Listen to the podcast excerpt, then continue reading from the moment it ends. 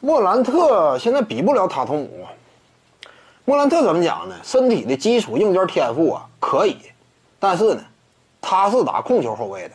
控球后卫如果说啊，你远射这块没有充分展现出足够的能量的话，那你前途有限。这个时代就是这样。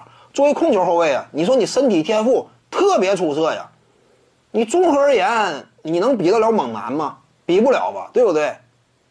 现在这个时代，控球后卫啊，你说你胳膊粗力气大，擅长往篮下空中作业呀，这玩意儿在这个时代的天赋衡量眼光以及目前的篮球发展趋势来看，不是特别重要。真正重要的，你持球、三分远射的能力，靠这个呢，你的挡拆才能更具威胁。你至于一支球队啊，整体的进攻带动效果才能够更加实质。对不对？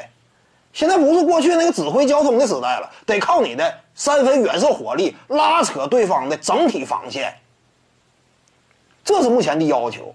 因此，你说莫兰特呀，他当下呢三分线以外这种投射准星和产量都不够，而且没有看出特别明显的在这一领域当中的天赋擅长，没有。所以呢，他整个未来想象空间呢？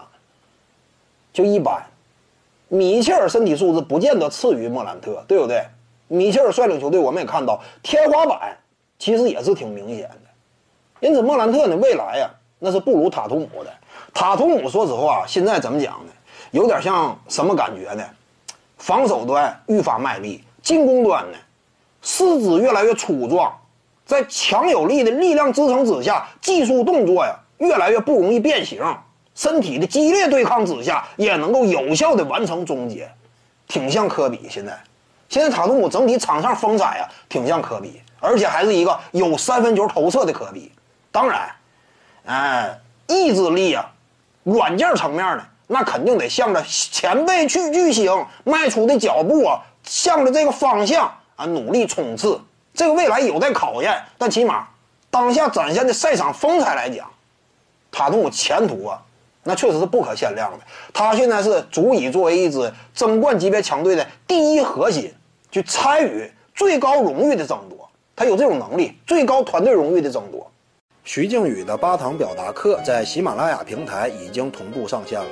各位观众要是有兴趣的话呢，可以点击进入到我的个人主页当中，在专辑页面下您就可以找到它了。